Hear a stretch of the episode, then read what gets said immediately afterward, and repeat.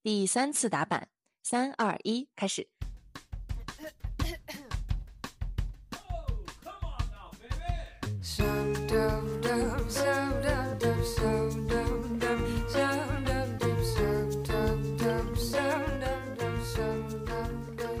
Hello，大家好，欢迎大家收听风风火火，我是带鱼，我是上一期的老贾。这期开始呢，我要改个名字了，我叫 Jasmine。今天是我们的第二期节目，欢迎和我们一起风风火火享受人生。哎，Jasmine，这个名字怎么回事儿？跟大家解释一下，是这样的，上一期这个节目录完呢，咱们不是迫切的需要一些听众和粉丝的这个正向的鼓励嘛？对，我就发给了我爸妈，最大的水军就是我们的爸爸妈妈。对他听完了我们的整期节目，然后对我们首先是大加赞赏啊，他就说好，非常好，嗯，内容然后以及我们的声音都很好，但是我的这个名字啊就得改一改。为啥他说你不能再自称自己是老贾了。有个这个讲究吧，就是咱们中国人在这个老后面一般不是都跟你这个真实的姓嘛？嗯，然后我这个本名不姓贾，哦，你就不姓贾呀？对，surprise，就不能叫老贾了。嗯、我就用回我的这个英文名吧，就叫 Jasmine 好了。嗯，我跟你说，我妈妈还说你的这个带鱼这个昵称就起的特别好。是吗？嗯，她说有很好的寓意。嗯，首先，鱼呢是一个很好的这个意象。咱们每次过年的时候，年年有余。对，年年有余。嗯嗯，而且带鱼呢，又是一种很长的鱼，就寓意着长长久久。谢谢阿姨。咱们上一期播客，我相信你肯定也发给你爸爸妈妈了。嗯我看到他们的留言了。对，你发给他们的时候，有没有暗自有点小担心啊？其实是有一点儿的。我记得当时我爸对他为了就是给我们做宣传嘛，然后他嗯就发了一个朋友圈儿，他说。年轻人的工作、生活与感情体验在大都市的异语里挑战、适应并改变着，正能量爆棚又真实到让人心疼。所以我觉得我爸应该是哦，他说让人心疼。是的，我觉得其实当时我在讲心理咨询那一段的时候，就隐隐有一些担心，我怕他们知道我去做心理咨询。但是爸爸哦妈妈我没事儿啊，我就是做一个体验。对嗯我当时发给我爸妈的时候也有点担心，因为一开始自我介绍的时候，我不是说我今年大亏损吗？嗯，我就好担心我爸妈一通电话打过来说你今年到底亏了多少钱啊？但发给他们之后，其实我觉得是非常非常温暖的，很嗯暖心。呃，首先是我爸爸妈妈就说他们非常的开心听到我的声音，嗯觉得又开始更加了解我的生活了。嗯，是的，因为我们平时虽然经常打电话给爸爸妈妈，但是其实无非就是嘘寒问暖，问一下吃了没，休息好了没。对，但有一些我们跟朋友之间的聊天儿，其实他们听不到。而且咱们的爸爸妈妈是不是都因为我们注册了这个小宇宙的账号呀？是的，我们这几天真的引流了非常多的小宇宙的新用户。你记得当时我们俩还发现，就是有几个新用户关注我们，对，然后点开之后就发现只有一个订阅，就是我们的风风火火的节目，然后对只有四十五分钟的收听，就是我们的节目的时长。对，然后当时就觉得有一种莫名其妙，就有点泪目的感觉，有没有？，真的有。嗯我觉得就是收获了很多这种无条件的支持跟对爱。就我当时在出来上大学的时候，我妈跟我说的，就是身体发肤受之父母，哎，我妈也经常跟我说这句话。就是在外面，父母难免会担心你没有好好的照顾好自己的身体，没有好好保护自己，对吧？所以的话，我们要好好的养自己。那在今年，我整体因为在生病之后，在好好的调理的过程当中，我找到了一个非常好的伙伴，你猜猜是谁？是谁呀？是运动。哎，你还记得咱俩一起做的第一项运动吗？我要想一想，除了跳舞不说，应该嗯是咱们大学的时候第一次一起跑马拉松。对，哎，对，朋友们，我们俩是跑过马拉松的人呢。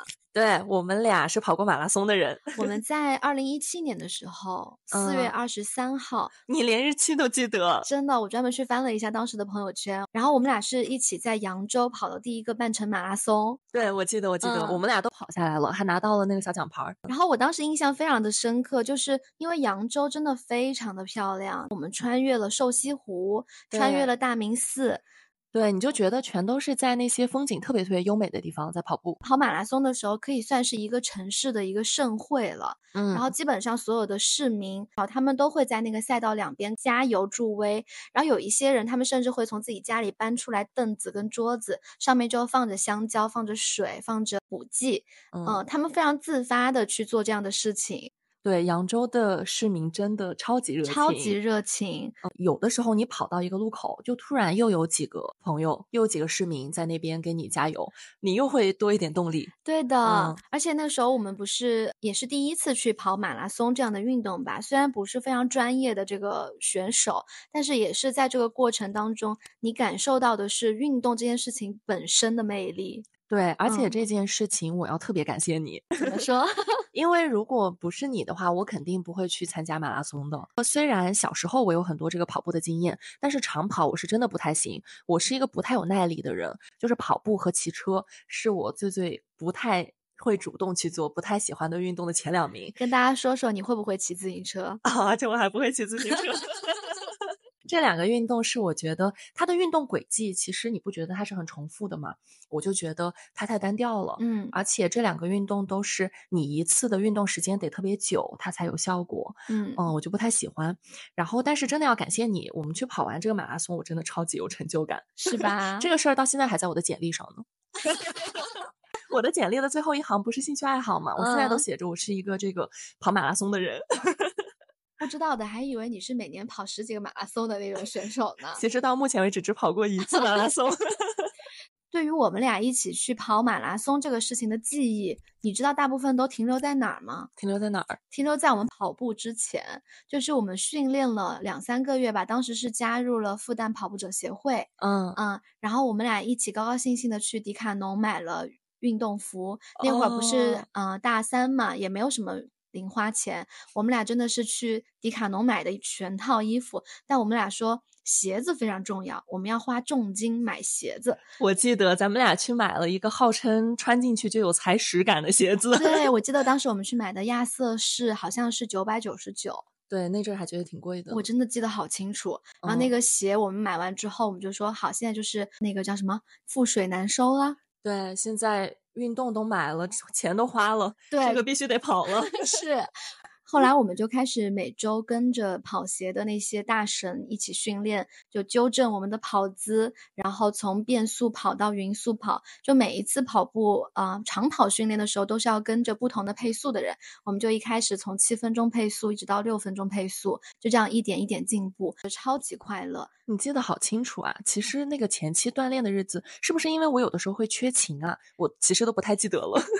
哎，你说的对，就是因为有一些人不是每一场训练都出席的，然后所以导致呢，你自己跟大家说说发生了啥？我真的不记得了，发生了啥？我们当时跑步的时候是大家一起坐大巴车从上海出发，到了扬州，然后休息好之后，第二天去跑。对，嗯，然后在上了跑场之后，我整个人其实我在那之前是很紧张的，但是上了跑场我就非常非常的放松，我就想说今天就是啊。完赛就是最重要的了。我跟你讲说，我们俩都不要紧张，我们留得青山在，不怕没柴烧。如果实在跑不下来，就不跑了。哎，我记得你跟我讲了这句话，我当时还说这个人怎么还有兴致这个时候背诗呢？真的。然后结果，朋友们，你们知道吗？我们上了那个跑场之后，大概过了几分钟吧，Jasmine 就不见了。是吗？我去干嘛了？我就发现他好像。就是在那个边上，我就回去找他，就发现他岔气儿了。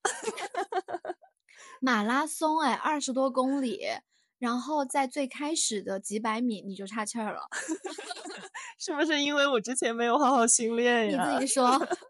我觉得那次马拉松。我真的跑的跑下来挺难受的，而且我不太记得岔气的这个事儿了。但你这么讲，估计是有。而且我跑到，我就记得我跑到一半儿的时候，我特别难受，我的腿超级酸，然后乳酸堆积很严重，没有办法再启动了。嗯。然后我的后面就跟着一个，呃，这个收容车，好像是叫收容车。嗯。就是他就会把那些呃感觉快要受伤了，然后跑不上的 人，他就会赶紧拉到这个车上，然后那个车就跟在我的后面，然后有一个人好像还下来问我说我要不要上车，我就问他我说我现在要是上车了的话，我还能拿到那个奖牌吗？他说那就不行了。我说我不上车。我就坚持跑到了最后。我记得我的成绩应该应该特别差，嗯，但是还是在那个关门之前就跑到了。关门之前，对，当时很好笑，就是因为我一直想等你嘛，因为我们俩说好了要一起去跑这个马拉松，然后一起冲终点线，其实还挺燃的。就我们在比赛之前的这个目标都是定好了的。我一直以为我们俩会肩并肩、手牵手，也不是手牵手吧，肩并肩跑过终点线。跑着跑着，你怎么就不见了呀？不是，是这样子的，是当时你岔气之后，我就在那等你，然后我就开始教你，就是教练教过我们很多种应对岔气的方法，但是那几节课你可能都不在，我怎么都不知道。然后呢，我就在那教你，然后你说还是没有缓解，怎么办？怎么办？然后你就像上演那个琼瑶的电视剧一样，就。哭着跟我说：“你先走吧，你不要管我了，你先走，你不要拿不到奖牌儿。”就说我们俩至少有一个人要拿奖牌。然后我就是跑三步回头一步的那样看着你，然后你就跟我说：“你先走吧。” 真的是演了一出琼瑶大戏。可后来在终点等了你大概半小时吧。我当时看到成绩的时候，我超惊讶的，你居然能比我快半小时。我一直以为咱们俩的水平差不多。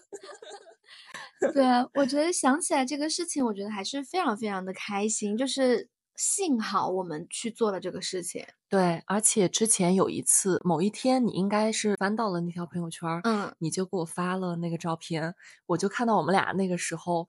特别青涩，然后又很青春的感觉。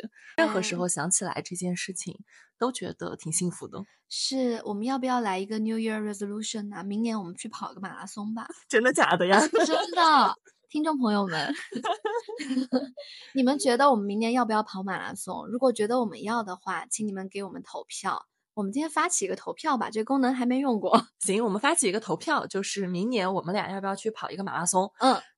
要有多少个人说投，我们就去跑啊？超过百分之五十，我们就去跑。行，嗯，说好了，说好了，说好了，就这么定了。火火吗？火火火火，就这么定了。哎，那你要不要跟我们聊一聊你对运动的看法？其实说实话，我一开始觉得我挺没有资格去聊这个话题的。就相比于你来说，因为你是一个非常非常活跃在运动圈子里的人，我从小就是喜静不喜动的。嗯，然后我一直都是总结来说是带着功利心去运动的。我在初中的时候，我可能比较早熟。我初中的时候是为了减肥才运动的。嗯，那阵儿你做什么运动啊？就那阵儿也在学校里面每天住校嘛，就跑步。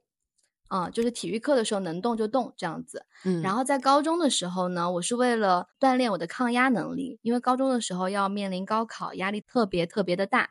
然后呢，我就会每天晚上放了晚自习，那会儿也是住校，就会去跑个八百米。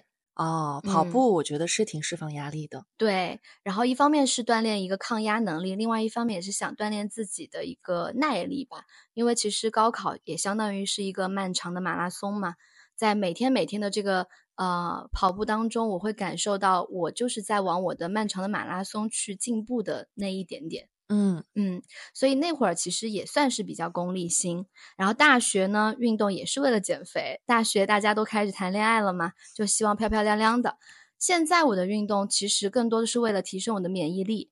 嗯啊，因为其实你去年包括今年身体状况都不是很好。嗯，其实我在身体出了问题之后，每一次去医院检查的时候，医生都说没什么大毛病，你就是免疫力太差。然后免疫力差的话，就会带来很多很多的炎症反应啊，发烧。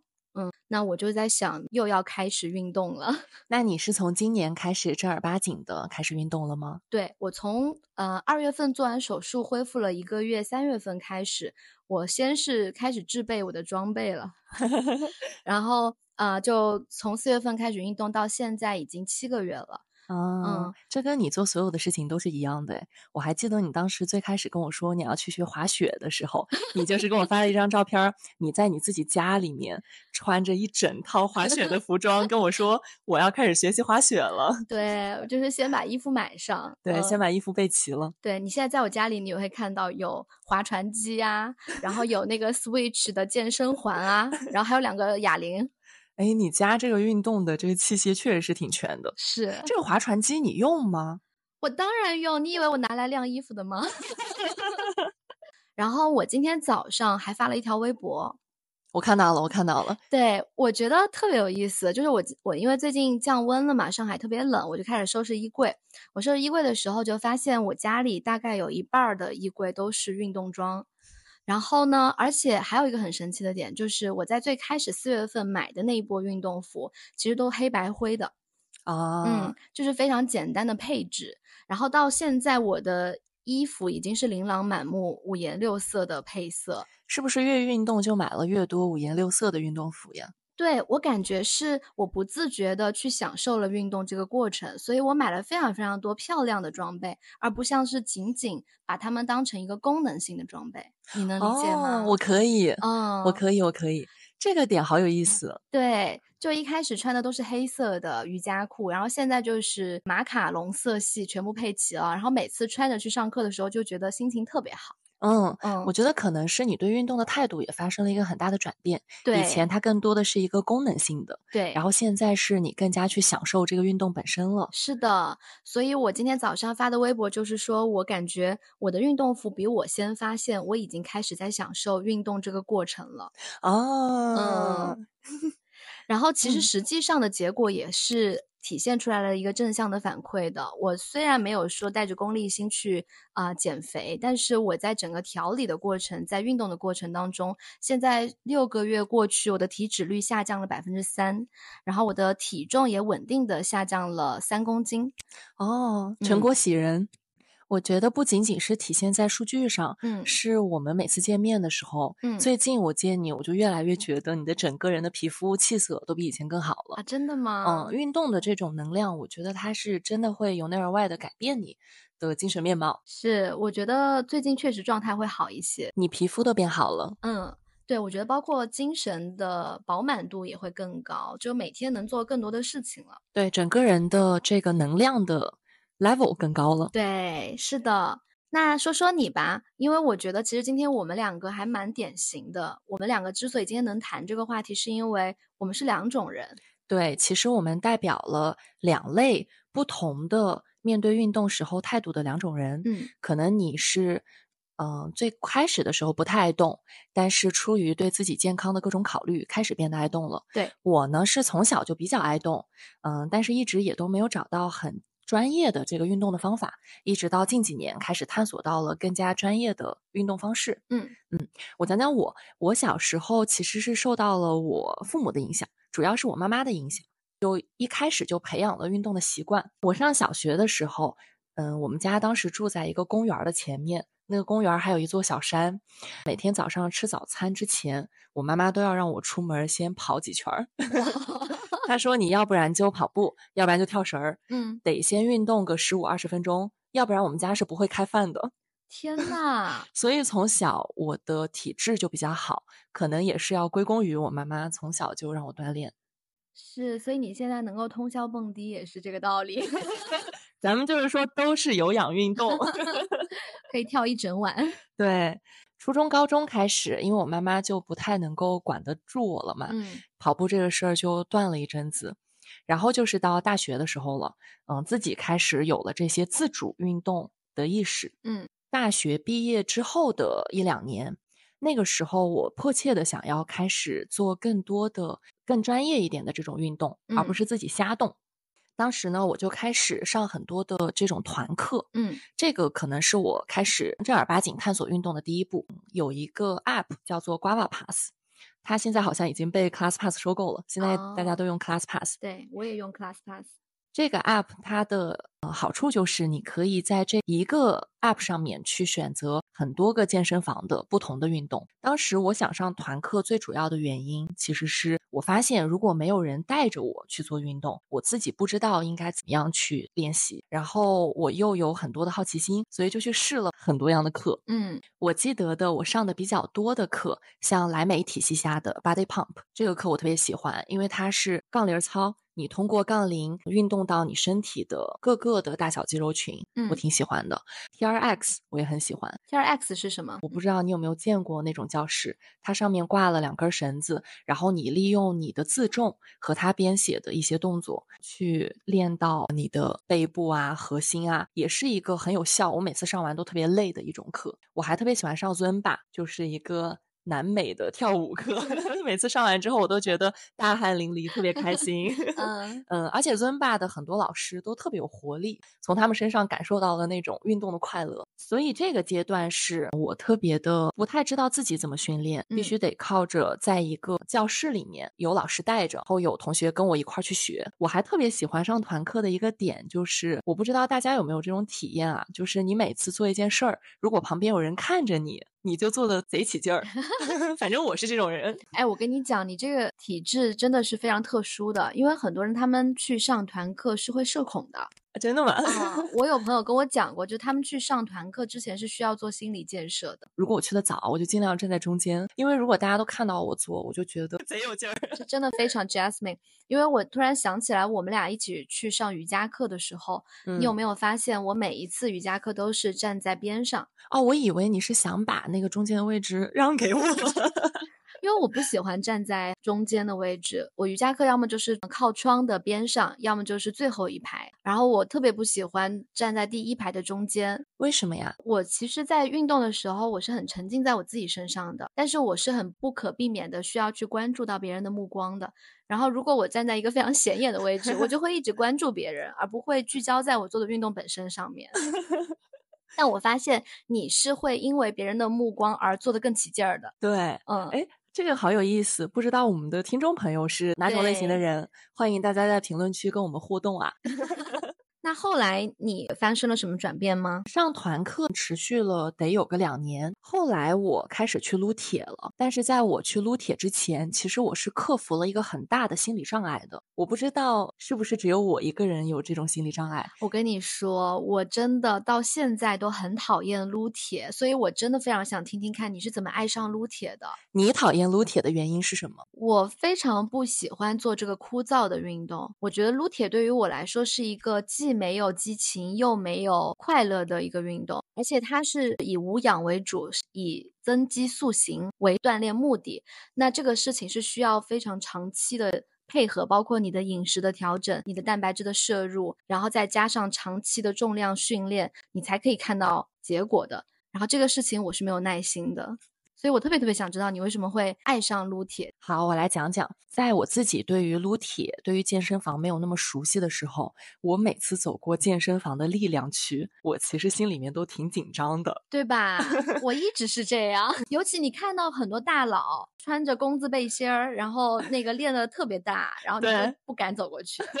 对，所以我在。之前我去健身房，我都是只去那个有氧区，我就去练椭圆机。然后每次走进力量区，我都觉得。因为那个，我觉得是一个很多男生都在那边，然后雄性荷尔蒙非常旺盛的一个区域 然后很多人都练得很专业嘛，大家还时不时的有时候发出一些声音，我就觉得我每次走过去很紧张，因为有一些器械，说实话我也不会用，我也不会调，而且我觉得那个区域其实对女生不是非常友好的，因为你过去也不太会有人教你这个东西怎么用。然后那些人都很专注于在自己撸铁的这个过程当中，你也不好意思打断他们，说：“哎，你可不可以教教我这个东西怎么用？”对，我觉得一方面是不太好意思，然后另外一方面，我也真的不知道该怎么用那些器械。对，这个就说到我是怎么克服这个心理障碍的。嗯，其实是因为我请了一个私教。嗯嗯。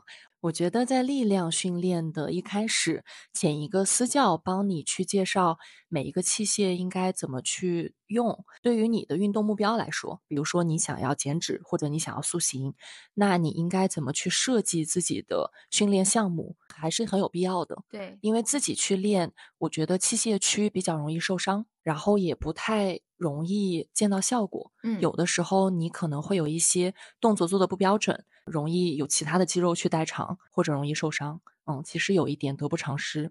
所以我在去真正开始自己做力量训练之前，其实可能上了有四五个小时的私教课。而且我要非常感谢当时我的私教真的是挺专业的，他帮我建立了一套体系吧。在这里再补充一下，我想做力量训练的初衷，是因为我就是想长点肌肉，嗯啊，我想有好看的肌肉线条，嗯，所以光做那些团课不太能够达到这个目的。对，因为主要是有氧为主，你要做增肌的话，还是要以力量训练为主。对，所以我觉得这里还是要看你的运动目的，嗯嗯，你到底是想要塑形，还是要增肌，还是要减脂？对，嗯，我当时是想要增加一点肌肉，但我不想块儿太大，嗯，然后也想塑形。然后我的这个教练在知道了我的这个训练目标，然后以及对我进行了一些这个前期的体能测试啊等等之后，就帮我设计了一套比较适合我的训练的方法。嗯嗯，然后以及正确的训练方式是怎样的？比如说，可能我当时去练臀，那可能就是主要三大件儿：深蹲、硬拉、臀推。嗯嗯，然后练背又会有一套这个方法。然后我在学会了这些最基础的训练的方法之后，我再去力量区，其实我就不害怕了。哦，所以你最开始的害怕，呃，因为你有了一套理论体系之后，你就可以自己去运作起来。那整个熟练起来之后，你就没有那么陌生了，你就可以去驾驭这样的场景下的所有的运动。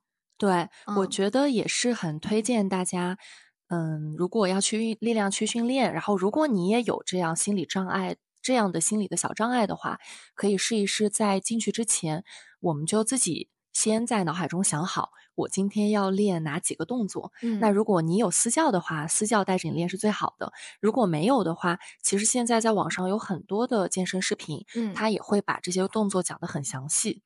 你可以在可以先自己自学这些器械怎么使用，呃，然后这些动作有哪些注意的要点要领，然后我们去。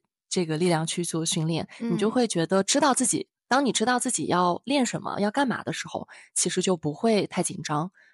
是，我觉得你说的非常对。但我还是很想知道一个点啊，就是，呃，像我运动的时候，我是非常需要快乐的。嗯，对于你来说，你是怎么样可以坚持做一项运动的？你的动力在哪里？嗯，我坚持撸铁的这个动力是。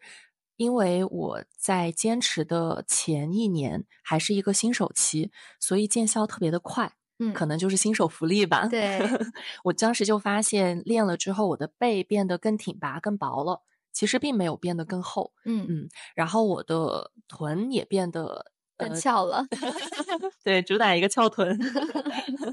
我觉得这种体型、体态上面的。呃，变得更好，变成我自己觉得更健康的一个状况，嗯，是一个很好的正向反馈，嗯。嗯，我觉得在撸铁上面是受到了这个新手福利期的这个影响，嗯，然后收获了很多正反馈，然后在这个整体来讲，怎么去做运动，我的心得是，呃，我发现有一个心态特别的神奇，也很好用，想推荐给你，也推荐给听众朋友，就是，嗯，我在。应该是我刚开始运动的时候，我偶然读到了一本书，嗯，它里面就在讲说，自律这件事情其实就是很反人性的。如果你跟自己讲说，我这周要每天去运动两次，你其实就有点在迫使你自己。我这周逼自己去，每周我要运动两次。啊，你说我这周要健康饮食，我要少油、少盐、少糖，其实是挺反人性的，因为你的身体是喜欢那些高热量的食物。然后他也喜欢休息，培养习惯，可能对于一些人来讲，他前期会比较困难，因为他比较反人性。嗯，那有一个小的方法，大家可以试一试的，就是你可以从给自己设目标，说我每周要运动几次，嗯，我要吃沙拉，我要少吃油、少吃盐这件事情开始，转变到你转变一下对自己的看法。就是你告诉自己，我是一个很健康的人，嗯，我是一个很爱运动的人，嗯，我是一个很喜欢健康饮食的人。你从打心底里告诉自己你是那样的一个人，你就会去做这样的人会做的事情。对，这个方法在我自己的身上还挺受用的。嗯嗯，我是一个比较爱运动的人，但是其实我挺爱吃零食的。嗯，我有一阵子特别喜欢吃薯片，我经常有的时候晚上我就忍不住想吃，然后我会点一个外卖。但其实经常我点我最想吃的时候是我下单的时候，嗯，然后我点完之后有时候就忘了，有时候我早上起来，然后打开我家门就发现外面躺着一个塑料袋儿，然后里面是我前一天晚上点的薯片的外卖。对，然后我就运用了一下这个小的心理，我跟自己说。我不仅跟自己讲，我还跟身边的人讲。我说我是一个不爱吃零食的人，还挺有效的。后来我就不爱吃零食了。你说到这个点，我跟你有完全不一样的体验哎。哎，怎么讲？我同意你说的，自律这个事情本身是反人性的，但这个东西要看你怎么去使用它。那你是怎么用的？呃，我觉得我的方法其实非常非常的简单，我的方法可以说是呃适用于很多不太愿意去运动和不太愿意去做饮食调理的初期阶段的同学们。嗯嗯，就是你先接受自己。我觉得当时我在跟我老公讨论这个话题的时候，他给我的。一些建议很好，就因为那时候我是想要，呃，调理饮食的，然后我想要吃的健康，但是我有的时候会不自觉的会吃一些很油腻的东西，可能你今天就是一不小心，那个糖油混合物就是摄入超标，比如说吃了个炸鸡什么的，那这个时候你是会非常非常有负罪感的。然后他就会告诉我说，他说你要啊接受自己吃这个东西当下的欲望。呃，你已经吃下来了，你获得的是当时的快乐。那这个时候，你就不要再花额外的时间跟精力去批评自己，说你不应该吃这些垃圾食物，因为你好像又感觉自己浪费了自己已经消耗的卡路里了。是的，这个特别好，我觉得这个心态也是很有帮助的，不要对自己太苛刻了。嗯，我觉得该吃咱们就吃。对，就是首先第一个事情是，你在和运动或者和饮食去相处之前，你要学会和自己相处。嗯嗯，这个心态就是说，我们要去接受自己，去接纳自己的有时候的贪欲，有时候的懒惰。嗯嗯，在这个事情的前提之下，我们再去告诉自己说，啊，你如果想要变得更好，你可以和我一起努力。我现在就是有非常。成熟的几个方法在你面前，一个呢就是每每周锻炼两次，对吧？一个呢就是我们每周尽量少摄入油和盐，那这样一步一步的来，那在每一个阶段给自己做一个小小的奖励，然后逐渐逐渐自律的这个系统，我觉得是可以建立起来的。嗯嗯嗯，我想讲的第二个小的方法就是大声告诉全世界你要干嘛。嗯嗯，然后我的体会就是，我在刚刚开始运动的时候，我就跟所有的人说，我最近超爱运动的。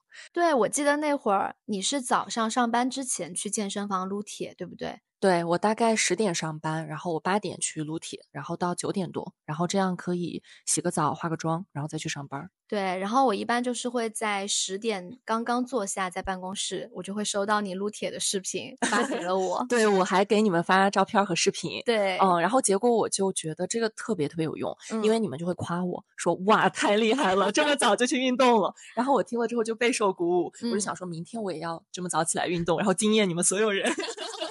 特别有用，而且有一段时间啊，你还是会有犯懒的时候，呃，比如说我刚阳完的那阵子，我就不太想运动，嗯，就停了一段时间，然后我就会发现，有的时候朋友就会来监督你说，哎，最近怎么没见你运动了？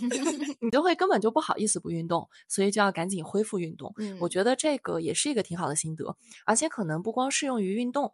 我觉得做很多其他的事情，你告诉了身边的人，比如说咱们俩要做播客这个事儿，现在就是没办法不录下去了，因为咱们俩告诉太多人了。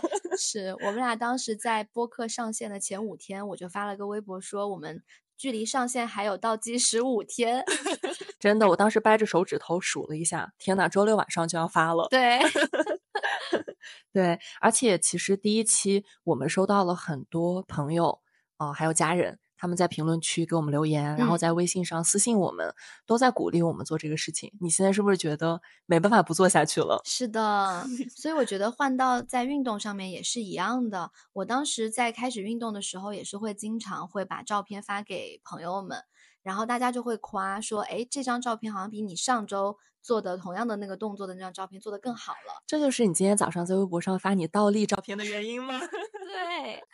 其实最开始练的时候，我知道自己练得很不好，但是我把那个照片很精心的保存了，然后我就决定不发，等着我练了一个月之后，看到了有进步和起色，我再发一个对比图。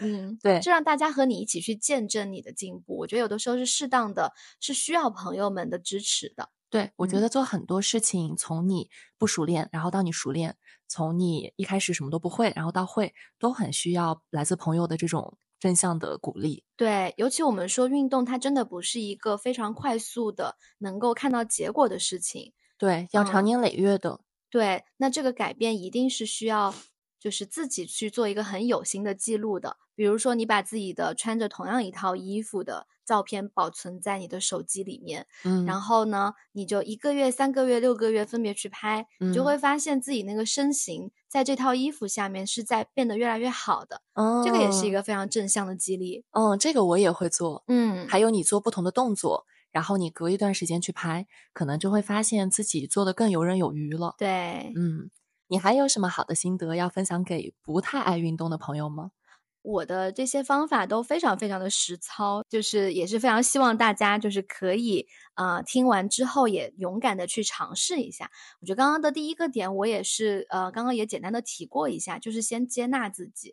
那我对于自己的接纳做的第一步就是我先认识到我是一个不太像呃 Jasmine 这样会喜欢去撸铁或者是去做一些。呃，T R X 这些比较激烈的运动的人，我是喜欢静的人。那并不是说喜欢静的人咱们就得躺着，因为运动也有不剧烈的类型，对吧？嗯，比如说呢？比如说我其实最开始就是走路呀，我真的每天走非常非常多的路。散步吗？你是说？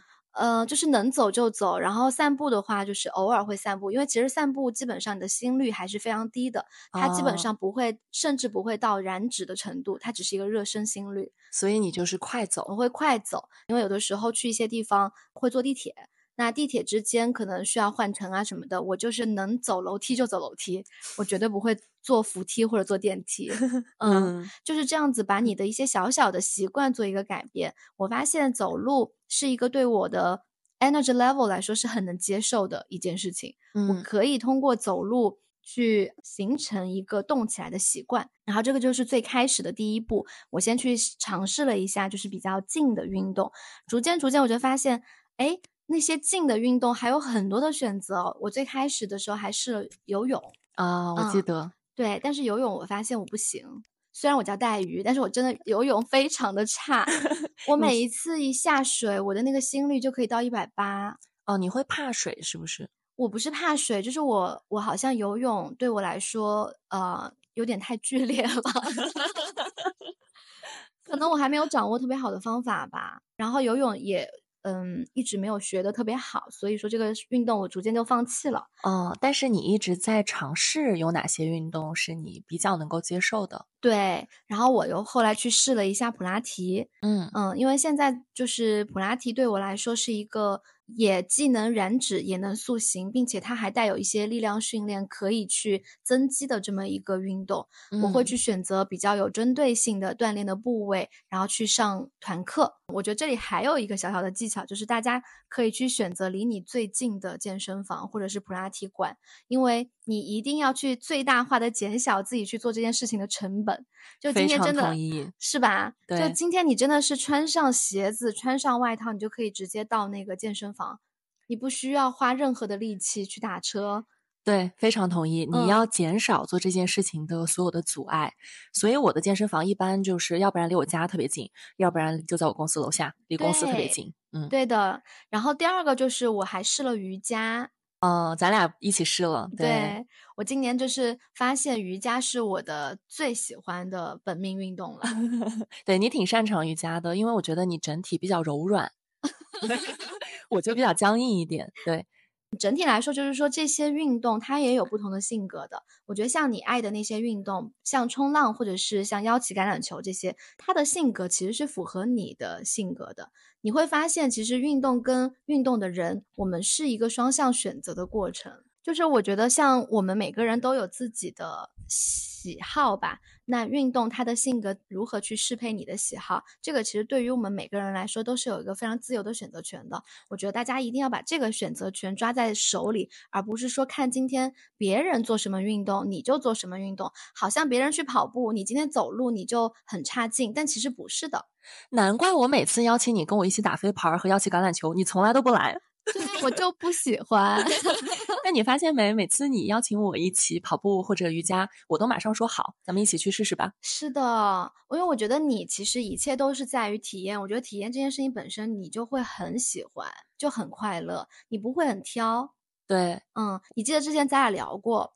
就是我说为什么我对于运动这么挑剔，嗯，就是因为我本来就不爱运动，我可能二十四小时当中我只只有两个小时是会花到运动上面的。那这时候我一定要做一个我自己非常喜欢的运动。哦，对，要做一个你最喜欢的运动。嗯，我甚至不愿意浪费一分钟在我不喜欢的运动上。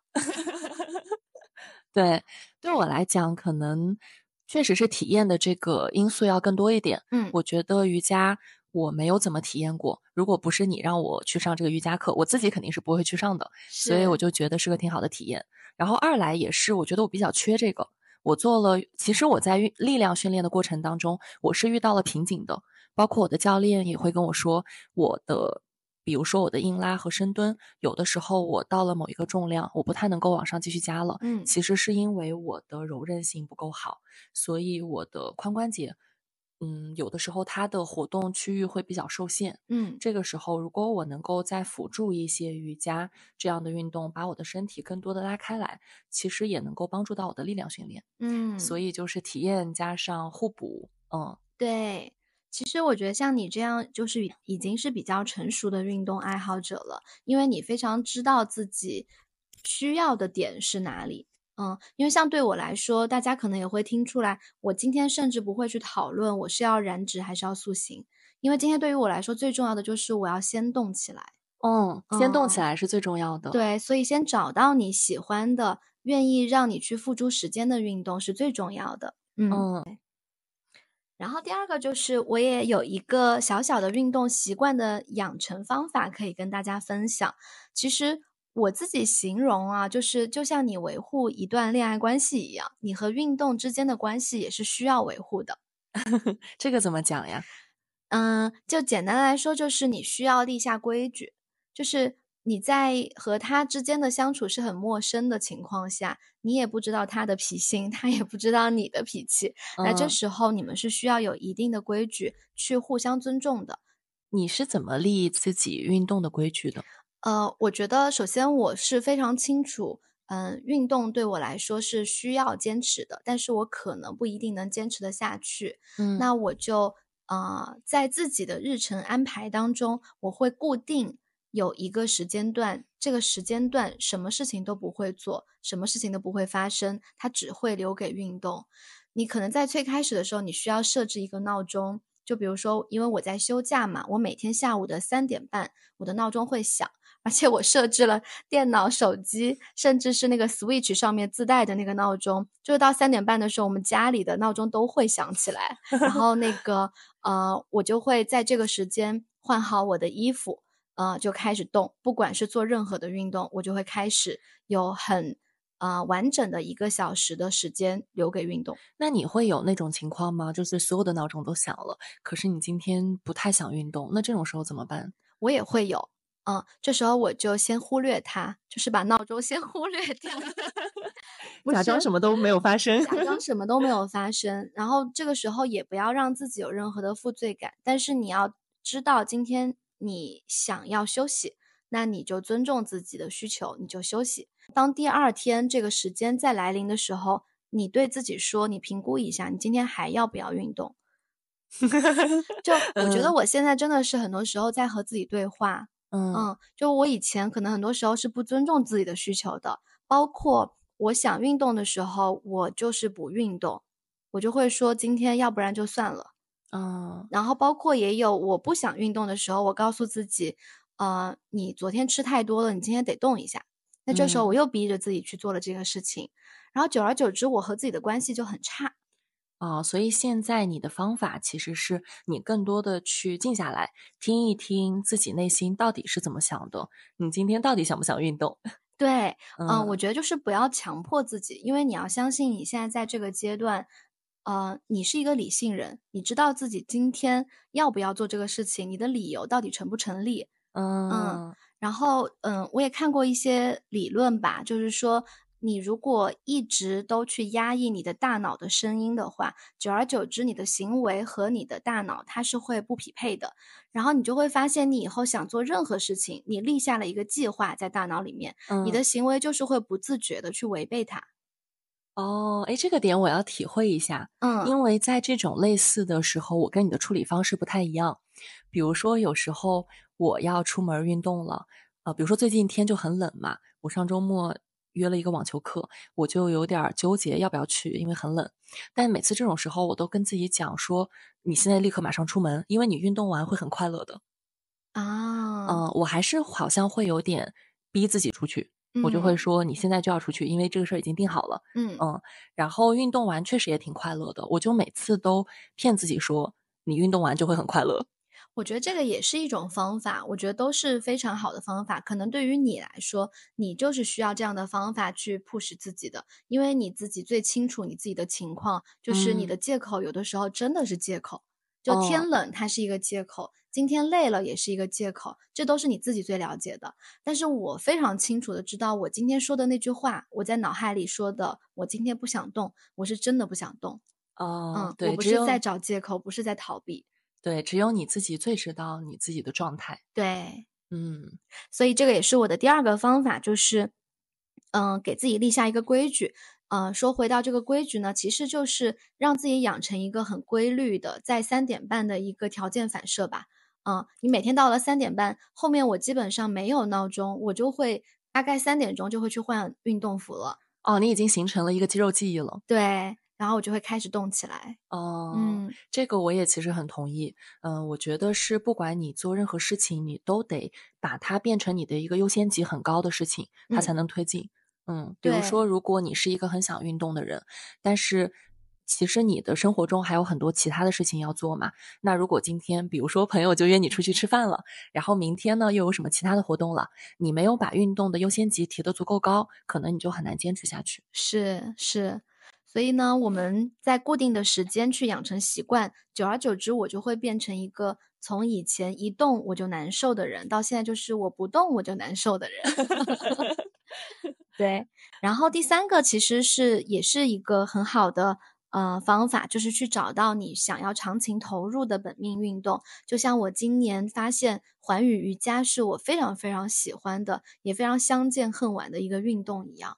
哦，这个你是怎么找到的呢？或者你怎么就知道这个运动就是你的本命运动？嗯，我觉得像瑜伽啊，就是可能大家或多或少都去上过瑜伽课。我以前可能也是因为没有去找到一个非常适合我的瑜伽馆，但是今年真的就是非常的幸运，找到了一个，嗯，我觉得从教学的质量上面，包括老师本身的能力上面，以及他的教育方法。我觉得都是跟我非常的契合的一位老师，对我也挺喜欢环宇瑜伽的。嗯呃，哎，他是不是应该给我们在这儿打点广告费啊？小鱼老师，如果你听到了的话，请赠送我们一节课。对，但这个其实不是广告啦，就是我们是真的非常非常喜欢小鱼老师。之后如果有机会的话，也可以邀请他来我们。这边做客，她也是一个复旦的学姐。对对，其实等我们有更多听众了之后，可以请她来给大家专门讲讲这个运动，讲讲瑜伽。可以，嗯，我喜欢环宇瑜伽的原因是因为我以前对于瑜伽其实是有一点误解的。呃，我一直以为瑜伽就是练拉伸，就是柔韧，但其实我发现不是。就环宇瑜伽，它有很多的动作是需要力量的。所以我在练环宇瑜伽的时候，我发现以前我练瑜伽，我什么动作都做不了，因为我不是特别僵硬嘛。是，我是那种小时候，呃，中学的时候考作为体前屈，然后我是负数。不是，作为体前屈怎么能做到负数呀？对，就是你坐着，然后我够不到我的那个脚尖儿，我特别的硬。对你记得小鱼老师就说我是软妹子，你是硬汉子。但是我就发现这个瑜伽是一个硬汉子也能练的瑜伽，它有很多的呃动作是很需要你的力量的，手臂力量，对。腰腹力量，嗯对，而且老师也很鼓励我嘛。我觉得每次我那个柔韧下去一点点儿，他就说：“哇，今天又进步了，好厉害呀！”Jasmine 今天不错。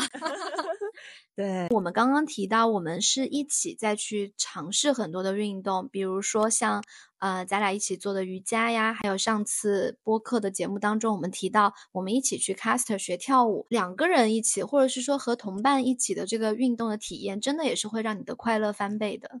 对，这个也是我想讲的第三点，嗯，就是怎么去坚持运动，嗯，有一个小的这个窍门，就是把运动和交朋友结合起来，嗯，我觉得不管是你已经有的这些朋友，你们一起去开发一个你们俩都喜欢的新运动，这样就特别容易坚持，而且两个人一起做运动真的很快乐，是，对或者就是即使你是一个人，比如说有些人可能刚搬去一个城市，一个人，那其实现在各个城市都有各种各样的运动的社区、运动的 community。